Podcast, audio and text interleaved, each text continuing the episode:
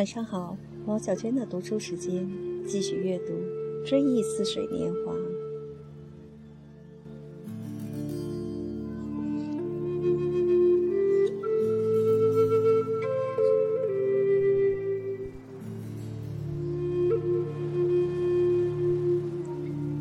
然而，从马拉盖滨河路的公馆到杜龙街、椅子街和圣奥诺雷区的沙龙，一种互相依存却又彼此憎恨的关系，把这三个遭到贬谪的女神紧密地连接在一起。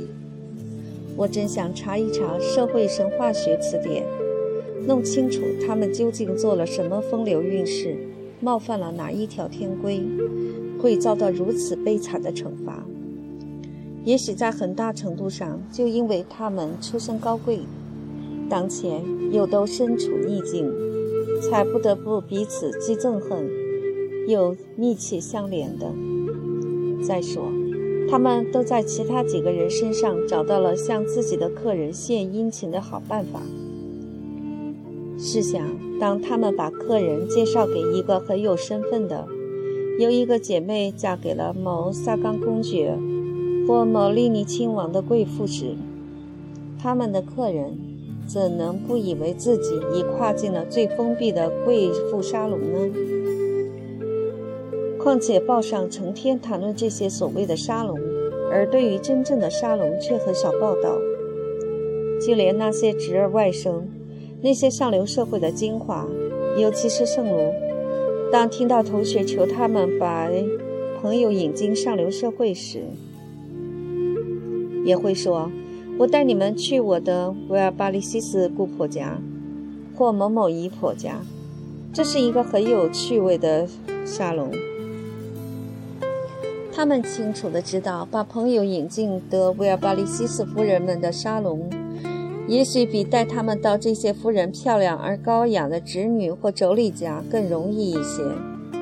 有些老头和少妇从他们那里了解到情况，对我说：“这几个老太太所以不为上流社会接纳，是因为他们从前行为过于放荡。”当我反驳他们说行为放荡不应该妨碍他们高雅时，他们提醒我说。他们的放荡超过了人们今天的想象力。这些神态庄重、正襟危坐的妇人，他们的不轨行为惊人一传，就带上一种令人难以想象的史前时期和蒙马时代的神秘色彩。总之，这三个白发、蓝发或红发的命运女神，曾为不计其数的男人放过生命之线。我想。现代人夸大神话时代的厄运，如同希腊人创造伊卡洛斯、特修斯、克拉克勒斯一样。可是这些人物的原型和很久以后仍然把他们奉若神明的人之间并没有什么不同。但是人们总要等一个人不大可能再做坏事时，才能清楚他从前的过失。只看见他正在遭受社会惩罚，并且根据惩罚的大小来衡量、想象，甚至夸大他犯过的罪行。在上流社会这个展出象征派画像的长廊里，真正轻浮的女人，彻头彻尾的荡妇，总是以一个年逾古稀、神态庄重、目空一切的夫人面目出现。她能接见多少人就接见多少人。而不是想接见谁就接见谁，行为不端的女人不敢问津她的沙龙。罗马教皇常常赐给她金玫瑰，他偶尔也写一部关于拉马丁青年时代的著作，受到过法兰西学院的褒扬。您好，阿历克斯，德维尔巴利西斯夫人对梳着玛丽安托瓦内特发型的夫人说。后者用锐利的目光环视客厅，企图寻找对他的沙龙有用的目标。他必须亲自去发现，因为毫无疑问，刁滑的德维尔巴利西斯夫人肯定不会把有价值的人介绍给他。果真是这样，德维尔巴利西斯夫人小心翼翼，故意不给他介绍布洛克。怕布洛克会把在他这里演出的独梦滑稽剧拿到马拉盖滨河路上去上演。况且这是以牙还牙，因为前一天马拉盖滨河路的那位夫人把里斯多里夫人请去朗诵诗了，而且也很保密，没让德维尔巴利西斯夫人知道。因为这个意大利女演员是从他那里挖走的，马拉盖滨河路的夫人不想让德维尔巴利西斯夫人从报上知道这件事，同时也怕他见怪，就来同他说一声，好像没有做亏心事儿似的。的维尔巴利西斯夫人大概认为我不像布洛克，把我介绍给滨河路的玛丽安托瓦内特不会出什么差错。所以把我的名字告诉他了。滨河路的夫人尽量不动身子，想使自己衰老的外表保持格瓦斯普的维纳斯女神的线条。在遥远的过去，风流潇洒的青年曾为她神魂颠倒，就是现在也还有不少冒牌文人在押韵的短诗中把她赞美。况且他已养成习惯，总是摆成一副高傲的神态。大凡受到特殊贬义又不得不主动接近别人的人，都会摆出这副补偿性神态。他冷漠而庄严地微微点了点头，随即就把脸转向别处，再也不理我了，只当我不存在似的。他这是一箭双雕，仿佛在对德维尔巴利斯斯夫人说。您看见了吧？我才不在乎多一两个关系呢。我对毛头小伙子不感兴趣，他们专会诽谤人。可是，一刻钟后，当他告辞时，却趁着混乱，悄悄地邀请我下星期五到他的包厢去。这是闻名遐迩的两个包厢中的一个，他的名字，况且他娘家姓舒瓦瑟尔，使我产生了奇妙的印象。先生，我估摸您是想写的某某老西公爵夫人吧？德维尔巴利西斯夫人对投石党历史学家说，像是低声抱怨似的。他哪里知道，他的和蔼可亲的神态已被这毒气般的咕哝、被衰老引起的生理性忧愤、被模仿旧贵族农民气十足的声调而造成的不自然弄得皱皱巴巴、裂痕条条了。我马上就让你看他的画像。我这张是原件，罗浮宫的那张是复制品。把画笔往花旁边一搁，站起身，露出腰上的小围裙。他是怕颜料弄脏衣裳才围围裙的。本来他那顶无边软帽和那副笨重的眼镜儿，已是他像一个乡下女人了。围上这条小围裙，就更显得土气。而他的仆人和给客人端茶上点心的膳食总管，还有奉命前来照亮蒙莫朗西公爵夫人画像的仆人，她是一个享有盛名的东方教舞会的女修道院院长，一个个都穿着华丽的制服，与德维尔巴利西斯夫人那身土里土气的装束形成鲜明的对照。大家都站了起来。有意思的是，他说：“我们的姑婆、姨婆那一辈人，常常是这些教务会中的女修道院院长。可是法国国王的女儿却没有吸收进去。这些教舞会是很难加入的。没有吸收国王的女儿，为什么？”布洛克惊讶不已，问道：“因为自从法国王族与非王族联姻后，王族的地盘缩小了。”布洛克更加吃惊了。与非王族联姻，法国王族怎么回事？就是同美第奇家族呗。德维尔巴利西斯夫人用极其自然的口吻回答道：“这画像很漂亮，是不是？保存得很好。”他又说：“我亲爱的朋友，梳着玛丽安托瓦内特发型的夫人说，您还记得吗？那天我把李斯特带到您这儿来时。”他对您说：“这张画是复制品。”如果说音乐，我会对李斯特的意见心悦诚服的，但绘画不行。再说他已经年老昏聩，我不记得他讲过这句话了。不过，也不是您把他带来的呀。在这之前，我在三维特根斯坦公主府上和他共进晚餐已经不下二十次了。阿莱克斯见这一招没有成功，便闭口不言，一动不动地站在那里。他那张铺了一层层香粉的脸孔，不像石膏像。他的侧影显得雍容华贵，宛若公园里的一尊风化了的女神雕塑像。端斗篷遮住了长满青苔的三角形底座。啊，又是一幅漂亮的画像。历史学家说。门打开了，德盖尔芒特夫人走进来。你来啦？你好。德维尔巴利西斯夫人说，连头都没有点，从围裙的口袋里抽出一只手，递给刚进来的德盖尔芒特夫人，马上又把头转向历史学家，不再理他了。这是拉罗斯福克公爵夫人的画像。一个年轻的仆人拿着一个盘子走进来，盘子里有一张名片。他看上去很有胆量，脸长长得也很可爱。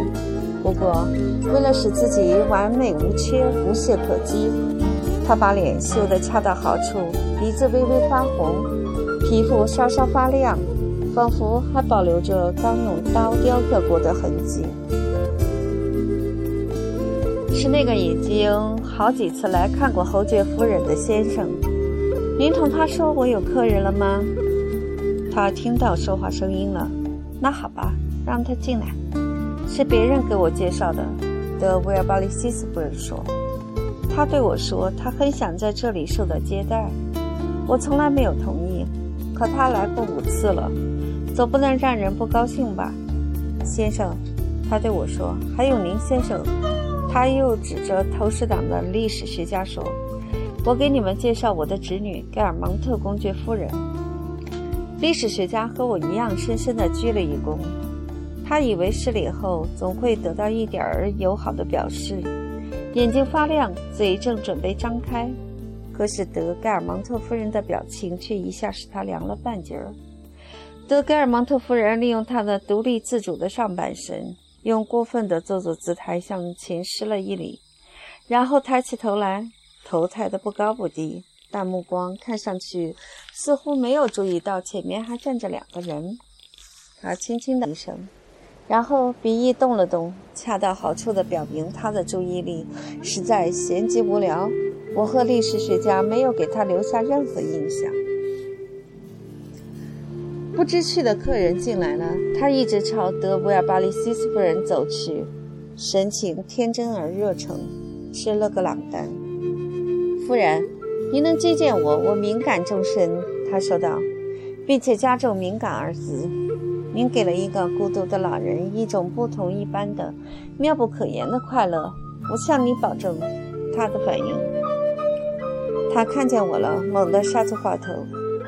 我正在让这位先生看拉罗什福克公爵夫人那张漂亮的画像呢。她是格音吉作者的妻子，画像是家传的。德盖芒特夫人在同阿历克斯寒暄，说他今年没能像其他人那样去看他，深感抱憾。我通过马德莱娜经常得到您的消息，他又说。今天他在我那里吃午饭了，马拉盖宾和路德侯爵夫人说。一想到德维尔巴利西斯夫人永远也不能说这句话，不禁洋洋得意。在他们寒暄的时候，我同布洛克交谈，因为我听说他父亲对他的态度变坏了。我怕他羡慕我的生活，便对他说：“他生活的想必比我幸福。”这纯粹是一句客套话，但是那些自尊心强的人听了，很容易相信自己果真鸿运高照，或者很想说服别人相信他们交了好运。不错，我的确生活得很愉快。布洛克乐呵呵地对我说：“我有三个魔女之交，多一个我也不要。我有一个令人羡慕的情妇，我幸福极了。”天父宙斯很少赐予人这样的幸福。我相信他主要是想炫耀自己，让人羡慕。但在他的乐观中，也还隐藏着一种追求独特风格的愿望。很显然，他不愿意人云亦云，庸俗地回答一句：“啊，这没什么。”等等。从前有一天下午，他家举行舞会，我因故没能参加。当我问他好玩不好玩时，他平淡而冷漠的，就像在谈别人的事似的回答我说：“是的，好玩极了。再没有比这更加成功的舞会，真叫人乐而忘返。”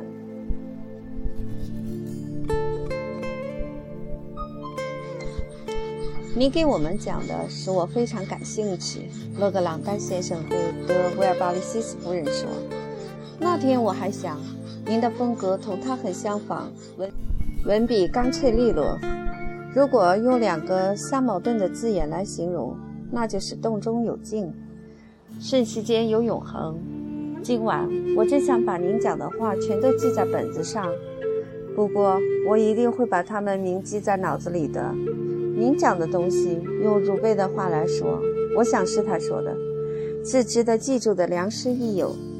您从没有读过儒贝的书，哦，您要是读他的书啊，他在地下有知会多高兴啊！请允许我从今晚起给您送他的书。我为能向您介绍他的思想而感到自豪。他没有您的才干。却和您一样文笔优美。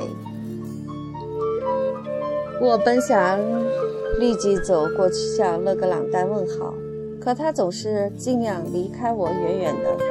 显然，他不希望我听见他对德维尔巴利西斯夫人那滔滔不绝、娓娓动听的恭维。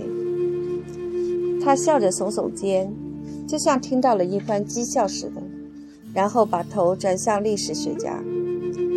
这个女人是赫赫有名的玛丽·德罗昂，就是谢弗勒斯公爵夫人。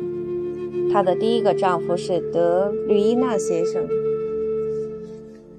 亲爱的，说起德吕伊娜夫人，倒使我想起了约朗德。他昨天上我那里去了。我要是知道您昨晚没有客人，我就叫人来请您了。李斯多利夫人是突然来的，当着作者的面朗诵了加门西尔法王后的台词，美极了。真缺德！德维尔巴利西斯夫人心里想。那天，她同德布兰古夫人和德夏布纳夫人窃窃私语，肯定是讲这件事儿。但她回答说：“昨天我不忙，可您来请我，我也不会去的。”丽斯多利夫人走运的时候，我看过她的演出。她的黄金时代已经过去了。再说，我不喜欢加门希尔法王后的台词。那位丽斯多利夫人到这里来过一次，是奥斯塔公爵夫人带她来的。她吟诵了但丁《地狱》中的一个章节，吟诵的妙极了，简直无可比拟。阿历克斯坚强地经受住打击，依然冷若冰霜，不动于衷。他目光锐利，不露表情，鹰钩鼻使他显得庄重高贵。但他的一面脸颊上好像长了鳞片似的，显得斑斑驳驳。下巴颏上淅淅沥沥地长着古里古怪的赘生物，有绿的，也有红的。可能再过一个冬天，他就会趴倒在地上，再也起不来了。哦，先生，要是您喜欢绘画，不妨看一看德蒙莫朗西夫人的画像。德威尔巴利西斯夫人看见勒格朗丹又要开始恭维，就以这句话来堵住他的嘴。勒格朗丹去看画了。德盖芒特夫人趁机用揶揄和询问的目光问他的姑母：“这人是谁？”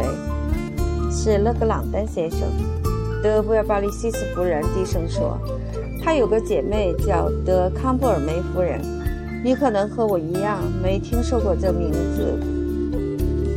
怎么没听说过？我很熟悉她。德盖尔芒特夫人把手捂着嘴叫了起来。也可以说我不认识他。不过巴赞不知道在哪里遇见了她的丈夫，鬼使神差般的叫这个胖女人来看我。那叫什么拜访呀？她一见我就说她到伦敦去了。她把不列颠博物馆的画如数家珍般的一一向我介绍。您看我这样子，离开您这里后还要到这个怪物家去送一张名片。别以为这是件轻松事儿。他借口快要死了，整天待在家里，也不管人家是晚上七点去，还是上午九点去，他竟让你吃草莓馅饼。是的，一点儿不错，就是个怪物。德盖芒特夫人看见他姑妈投来询问的目光，便又说了一句：“这个女人实在叫人难以忍受，她竟说什么笔杆子之类的怪词。笔杆子是什么意思啊？”德维尔巴利西斯夫人问她的侄女：“谁知道？”公爵夫人假装生气地说：“我不想知道，我才不想这种法语呢。”他看见姑妈确实不知道笔杆子的意思，为了显示自己不仅博学多才，而且讲求语言纯洁性，也为了在讥笑德康波尔梅夫人之后，对她的神母也来一番嘲讽。我知道是什么意思，他说。并且挤出一丝笑容，但又被残留在脸上的假装生气的表情挤跑了。谁都知道，笔杆子就是作家，就是舞文弄墨的人。不过这个词儿太可怕了，会把人的大牙都吓掉的。以后谁也别想再叫我讲了。怎么？这是他的兄弟？我还没有弄明白。不过说到底，还不难理解。他也和床前的小地毯一样低贱，和转动的书橱一样有学问。他也会奉承拍马，也一样令人讨厌。我对这种血缘关系的概念开始有比较深刻的体会了。坐下，喝口茶。德维尔巴利西斯夫人对德盖尔芒特夫人说：“你自己来，那是你曾祖一辈的画像，你不需要看。”你和我一样熟悉。说着，德维尔巴利西斯夫人又坐到书桌旁，开始画画了。大家都围上去，我趁机走到勒格朗丹跟前。我并不觉得他到德维尔巴利西斯夫人家来有什么不对，于是一句话脱口而出，压根儿没想到会伤害他，也没有想到他会认为我存心要伤害他。喂，先生。我到沙龙来可以原谅了吧？因为你也来了。勒格朗丹听后就断定我是一个专爱干坏事的顶顶坏的小坏蛋，至少这是他几天以后给我的评语。您不能懂点规矩，先向我问个好吗？他回答我，没有把手伸出来，声音愤怒而俗气，我都听不出是他的声音了。这和他平时所谈的情理没有什么联系，只和他的感受有更直接、更强烈的联系。因为当我们决定把自身的感觉掩盖起来时，我们没有想到以后用怎样的方式去表现感觉。突然，我们内心深处有一头邪恶而陌生的野兽咆哮起来了。它的声调是那样可怕，有时你听到它无意识的、简单的、几乎是难以抑制的暴露你的错误或缺点时，你会感到毛骨悚然，正如一个罪犯，当他情不自禁地忏悔自己杀了人，而你又不知道他是罪犯，这种意外而间接的奇怪的认罪，也会使你吓得心惊肉跳。固然我知道理想主义。即便是主观的理想主义，也不能阻止哲学大师贪吃美食或百折不挠地争取选入法兰西学院。但是勒格朗丹确实没有必要反复提醒别人，他们这些人属于另一个星球。其实，他发怒或献殷勤所引起的脸部抽搐，只不过是想在那个星球上得到一个显赫的位置而已。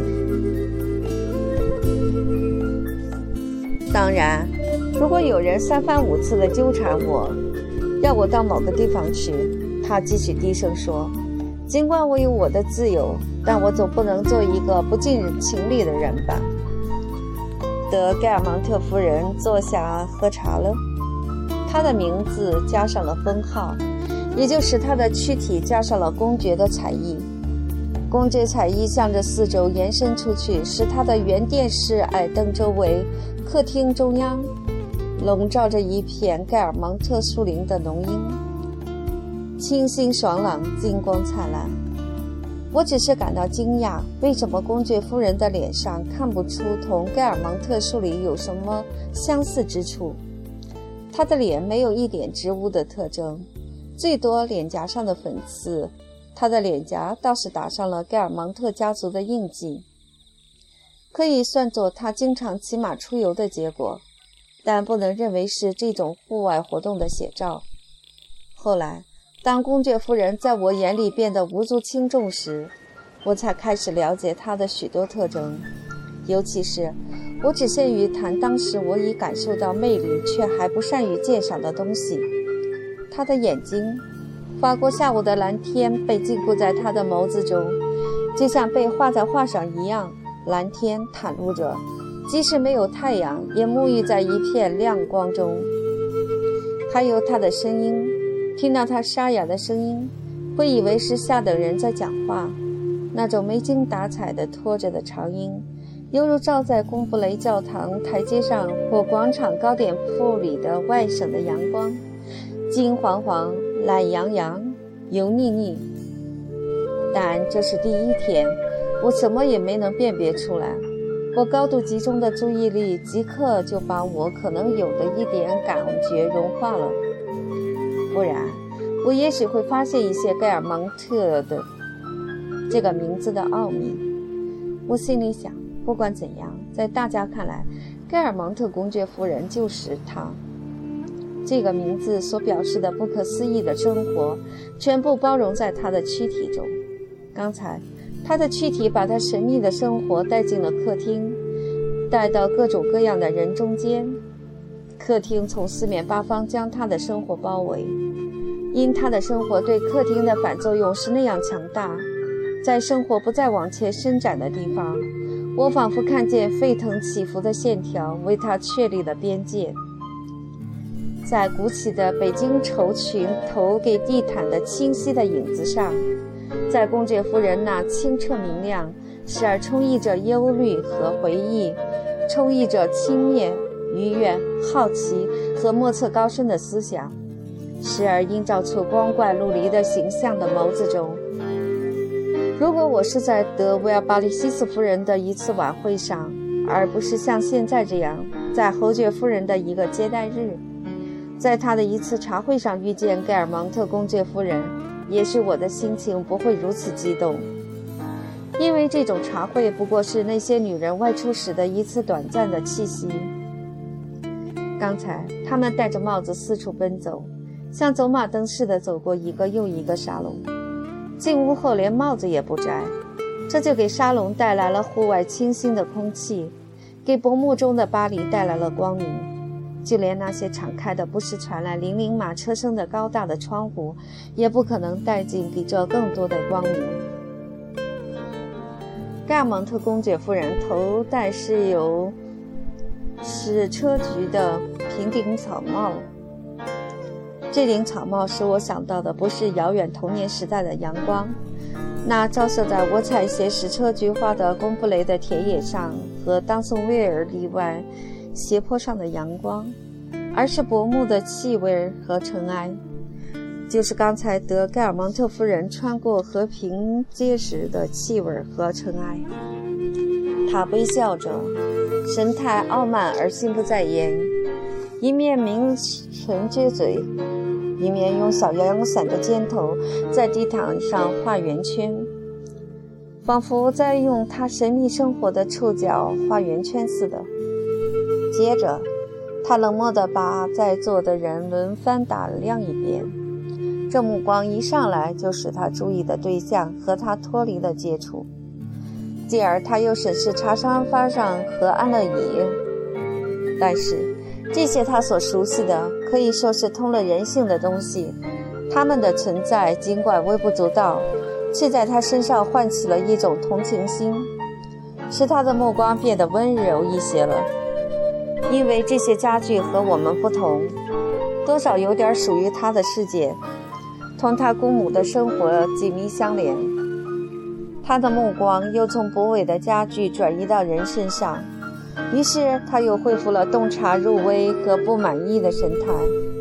对姑母的尊重使他不好把这种情绪流露出来。但是，如果他在安乐椅上看到的不是我们，而是一团油迹或或是一层灰尘，他也是会感到不满的。杰出的作家基伊进来了，他来拜访德维尔巴利西斯夫人，把这看作是一件苦差事。盖尔蒙特公爵夫人看见他很高兴，但没有同他打招呼。不过，他到他身边去了。这是很自然的，因为他感到她的魅力、敏锐和淳朴，足以说明她是一个聪明的女人。况且出于礼貌，他也应该去，因为德盖尔芒特夫人知道他和蔼可亲又赫赫有名，常邀请他吃饭，甚至让他单独同她和她的丈夫共进午餐，或者在秋高气爽时，他利用他们之间的亲密关系。把他请到盖尔芒特城堡，让他同一些渴望会见他的亲王殿下共进晚餐。公爵夫人喜欢招待杰出人物，但有一个条件：他们必须是未婚男子。有的人结了婚，也只能单身去他那里，因为他们的妻子一般都是平庸之辈，会给巴黎最高雅、最漂亮的沙龙抹黑。公爵夫人邀请他们时，从来不邀请他们的妻子，为了避免多心。公爵向这些无名有实的官夫解释说：“公爵夫人不接待女士，不习惯同女士交往。”他说这话好像在叙述医生的嘱咐似的，就好像在说他不能待在一个有气味的房间里，不能吃得太咸，不能背对行车方向旅行。或不能穿紧身胸衣。当然，这些杰出的人物在德盖尔芒特夫人的沙龙里会看见帕尔玛公主、萨冈公主。朗索瓦斯常听人提到萨冈公主，久而久之就把萨冈读成了萨冈茨，以为这个阴性形式是语法的要求。还有其他许多公主，但主人解释说，她们不是亲戚，便是童年时代的朋友，不能拒之门外。那些名人对公爵的解释，不管是不是相信，都向妻子做了传达，告诉他们公爵夫人得了一种不能同女人交往的怪病。他们中有的人寻思，疾病不过是掩盖嫉妒的托词，因为公爵夫人像一个人独霸崇拜者。还有人更天真。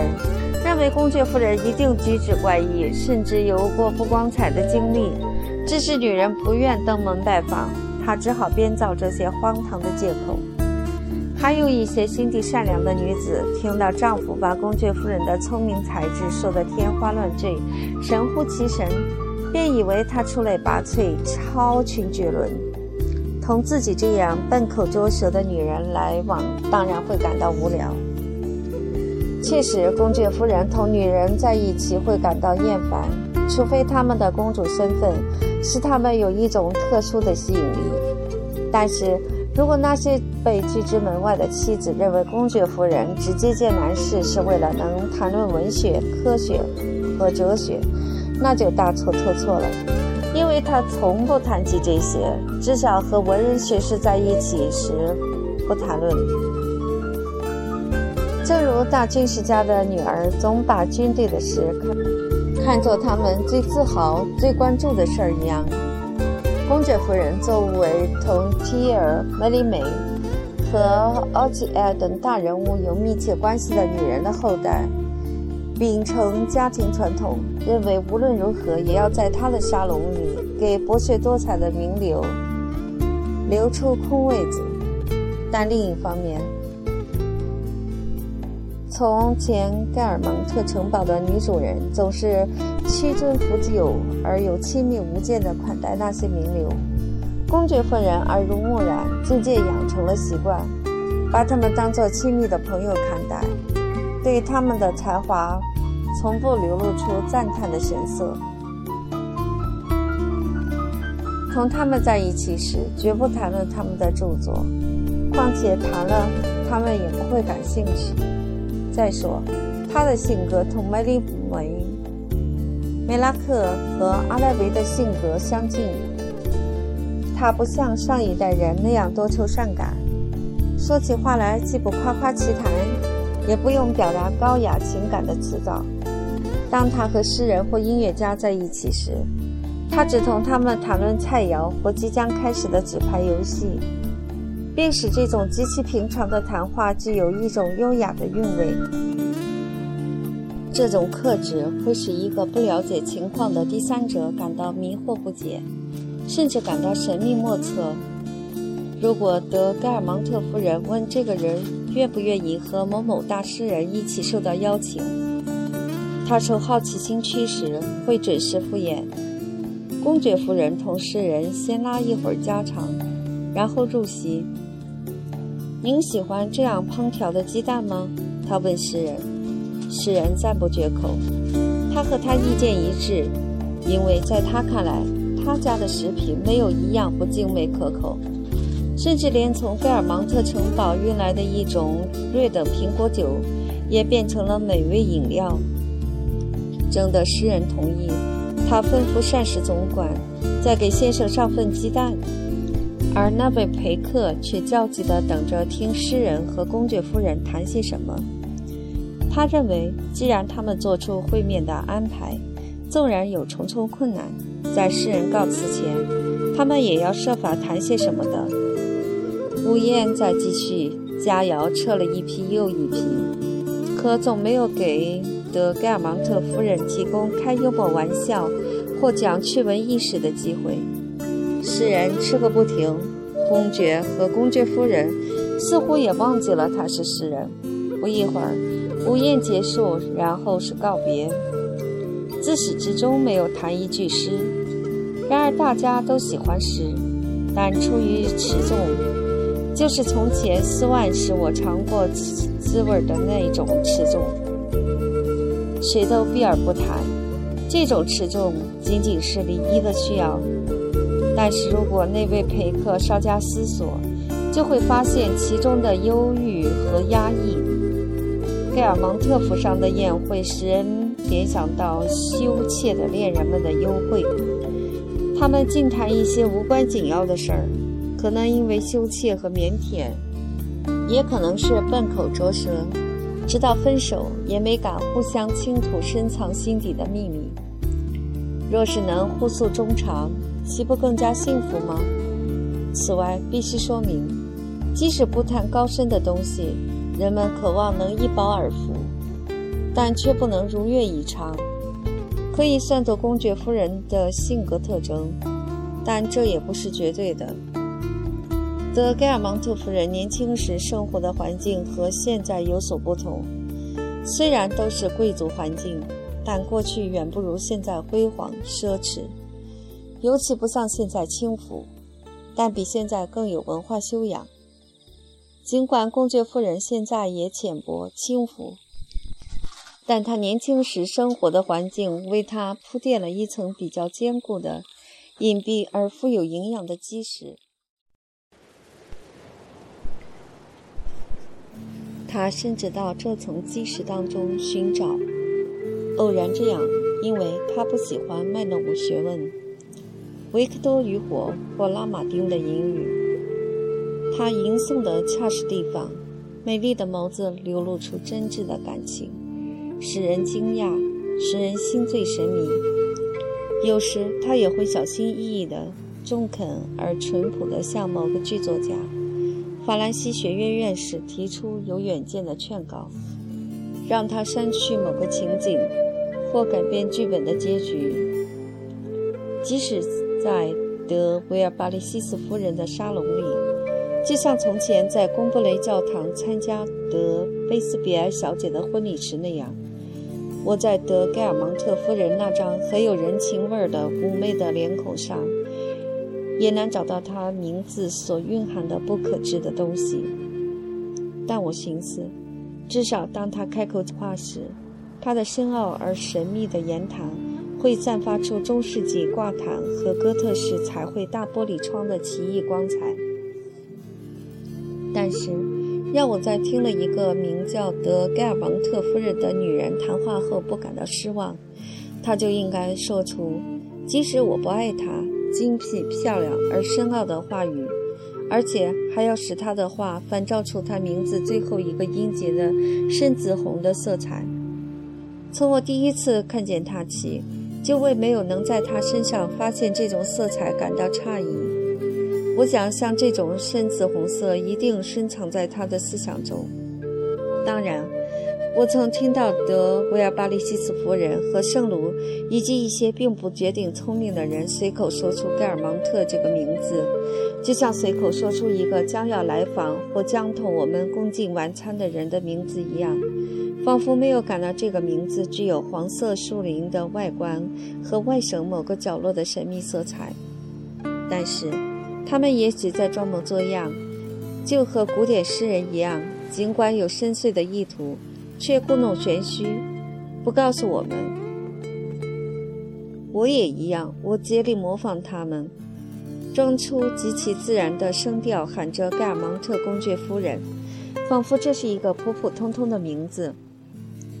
况且，谁都说她是一个极端聪明的女人，谈吐诙谐幽默。生活在最有趣味的小圈子里，这些话使我的梦想长起了翅膀。因为当我听到他们聪明的小圈子幽默的谈吐等话时，我想象的聪明绝对不是我平时所熟悉的，也不是那些最有才华人的聪明。这个小圈子的成员也绝对不是贝格特那号人，不。我想象的聪明，应该指一种金光灿烂而且充满森林气息的不可名状的机能。我殷切期待的正是这种非常特殊的机能。因此，即使德盖尔蒙特夫人说出最聪明的话，指一个哲学家或评论家的聪明，我仍然会感到失望。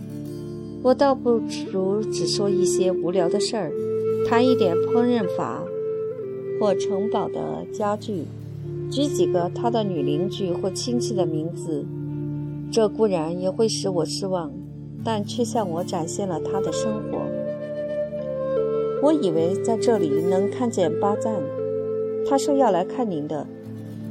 德盖尔芒特夫人对他姑母说：“我有好几天没看见你丈夫了。”德维尔巴利西斯夫人回答说：“听上去有些不高兴。”我没看见他，或者说见过他一次吧。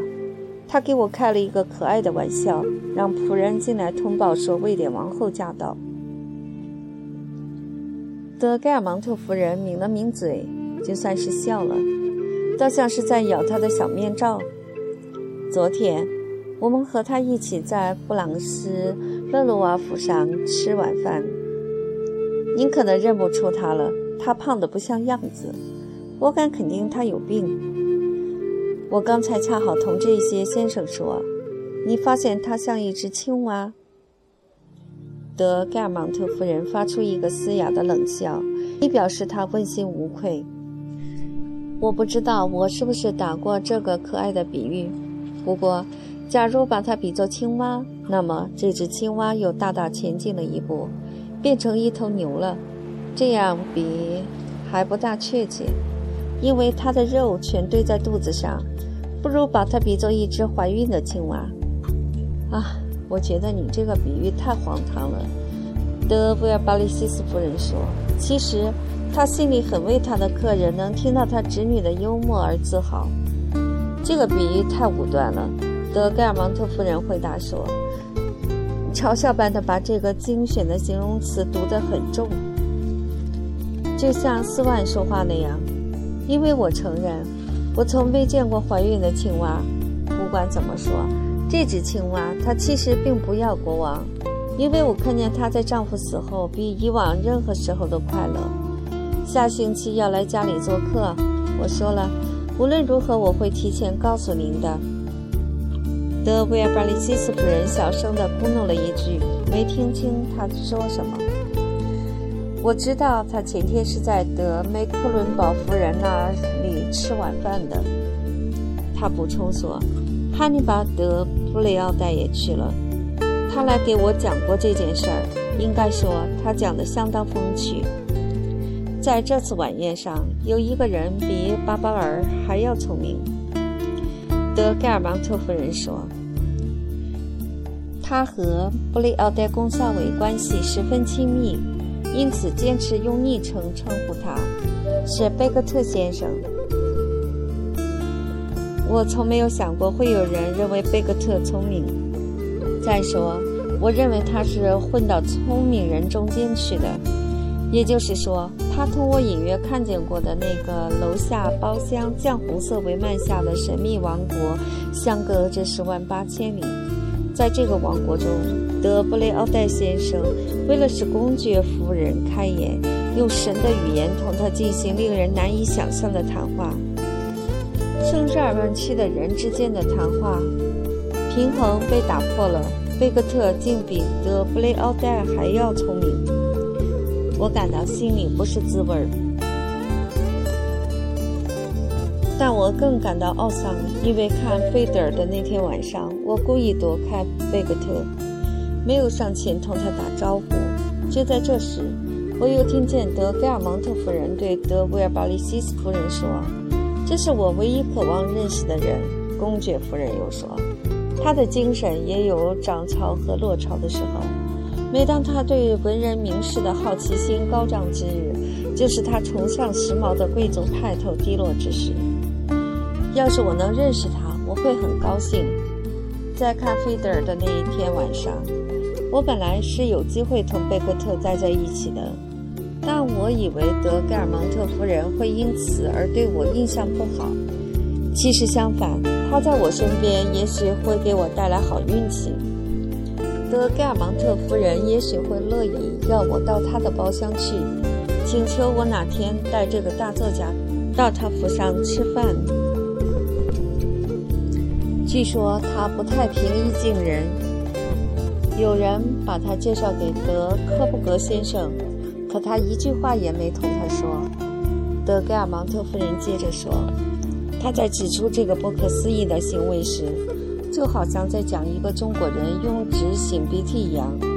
他一次也没有称他为阁下。他又说，看上去很高兴。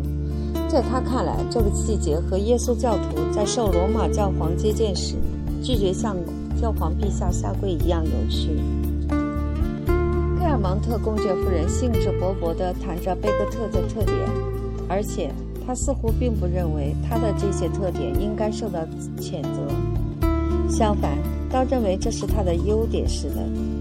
但他自己也不清楚这是什么类型的优点。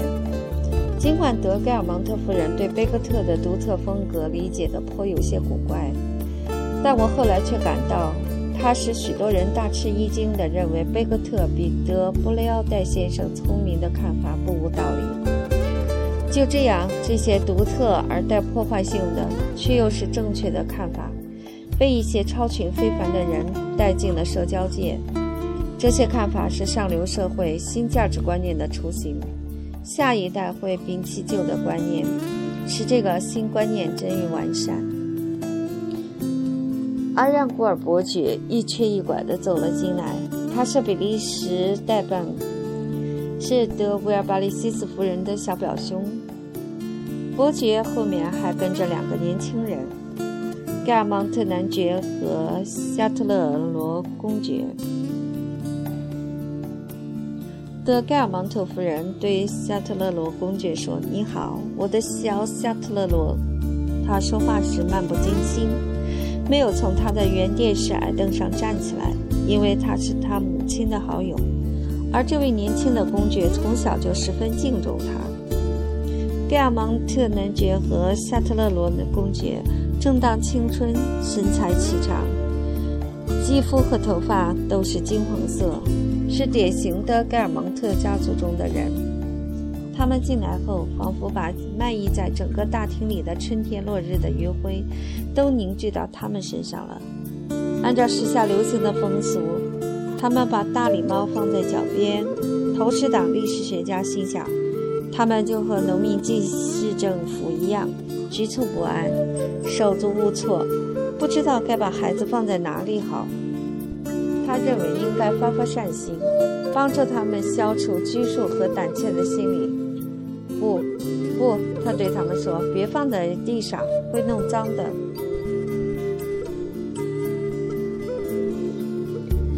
盖尔芒特男爵朝他瞟了一眼，眼珠斜着，从里面射出一道强烈而鲜明的蓝光，使这位好心的历史学家吓得一时不知所措。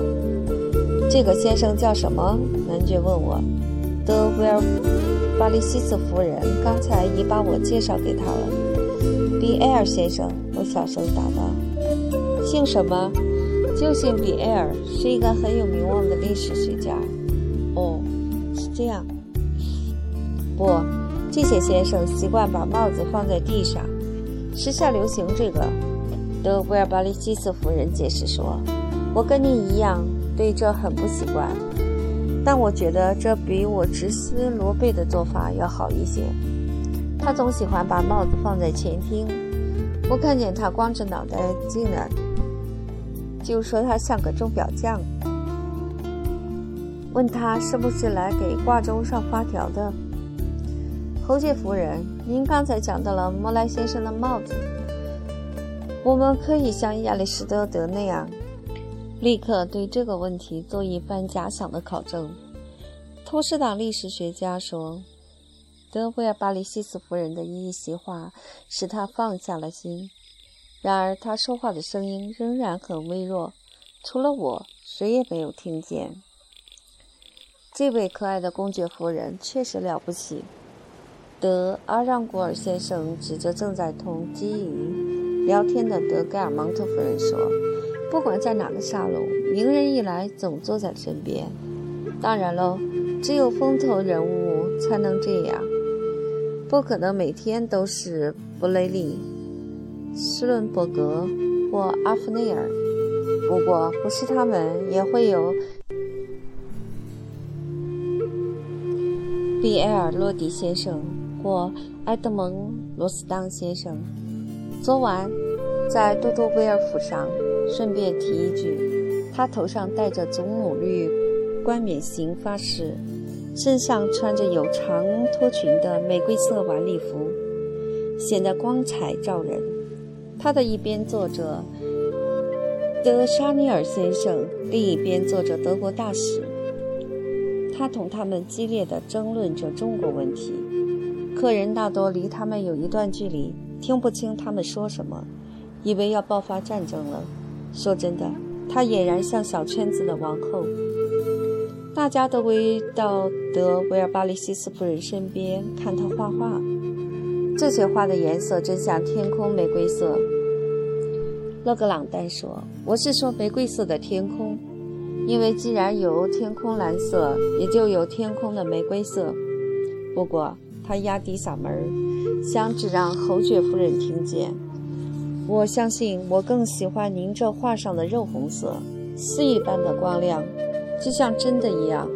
嗯，皮萨内罗和扬范。和伊须姆画的花卉虽然精致，但是缺乏生气。比起你的画来，真是望尘莫及。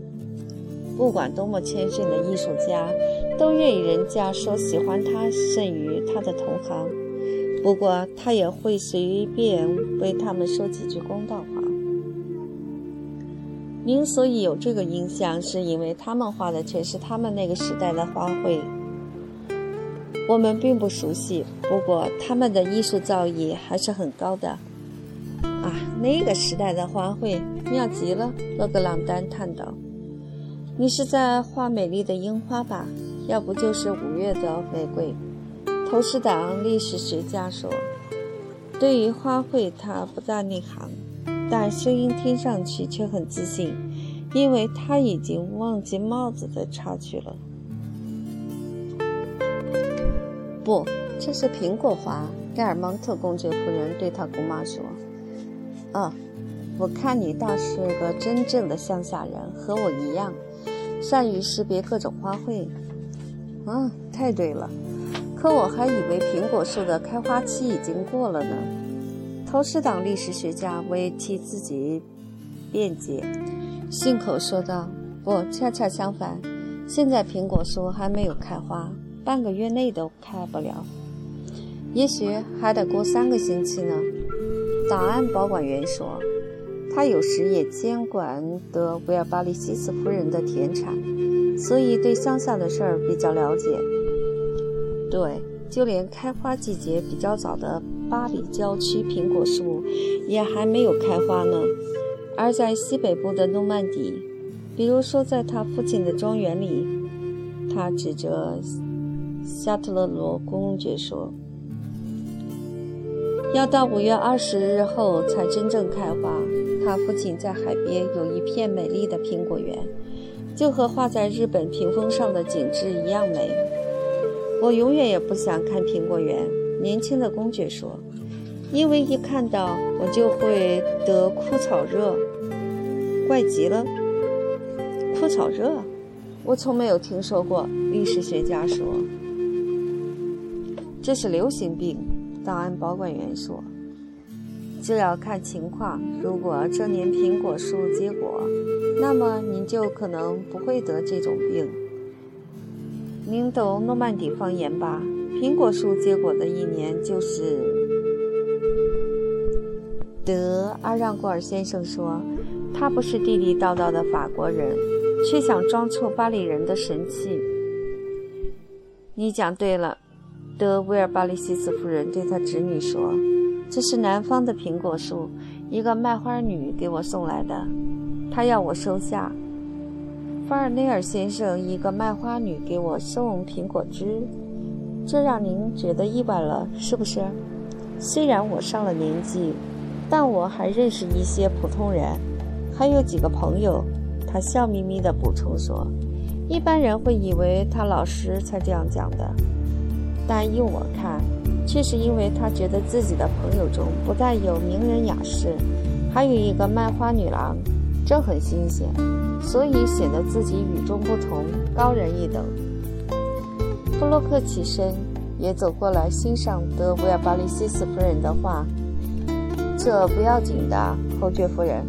历史学家回到座位上后说：“哪怕再爆发一场曾多次渲染法国历史那样的革命，我的上帝，在我们当今这个时代，什么样的事情都可能发生。”他审慎地环视一下四周，仿佛要看到大厅里有没有不怀好意的人。尽管他相信没有，但像这样才华盖世、通晓五种语言的人，是肯定能摆脱困境的。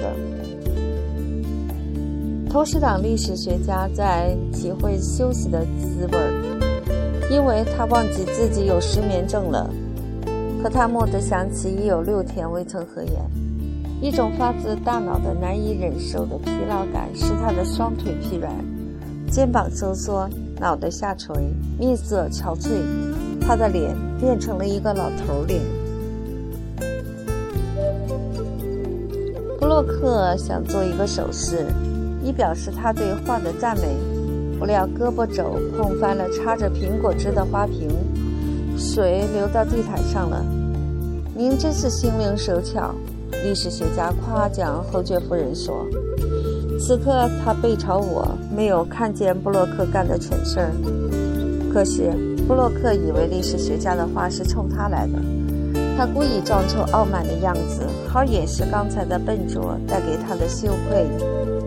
这没什么，他说，我的衣服都没有湿。”德维尔巴里西斯夫人幺幺零，就有一个仆人来擦干地毯。